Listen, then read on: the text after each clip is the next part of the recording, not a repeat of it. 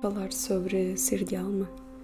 Ser de alma é o maior desafio que temos enquanto seres humanos porque nós somos alma, mente e corpo e muitas vezes tendemos a viver muito a mente, tendemos a pensar o que é melhor, tendemos a pensar como é que a sociedade nos vai ver, tendemos a pensar como é que aqueles que mais amamos e que estão à nossa volta vão ver as decisões que tomamos, mas a verdade é que se, se não forem decisões sentidas, se não for a nossa alma a falar e se nós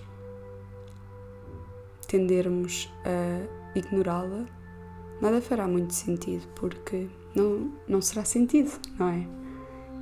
E tudo o que é sentido é é feito com alma. E tudo o que nós criamos que é sentido, tudo o que nós fazemos que é sentido, tudo o que nós pensamos que antes foi sentido, tudo isso é o que é verdadeiro, porque a nossa mente prega-nos muitas partidas, não é? Mas a verdade é que nós não somos a nossa mente, nós somos energia, não é? Nós somos essência, nós somos amor, nós somos paz e nós somos luz. E somente quando nós sentimos aquilo que é para nós e quando esse sentir se equilibra com aquilo que nós pensamos a posteriori, é que nós vivemos realmente em amor, é que nós vivemos realmente em propósito e em felicidade.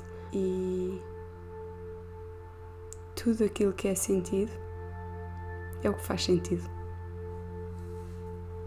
Então, sintamos mais, sintamos antes de pensarmos. E quando pensarmos que os nossos pensamentos estejam alinhados com aquilo que sentirmos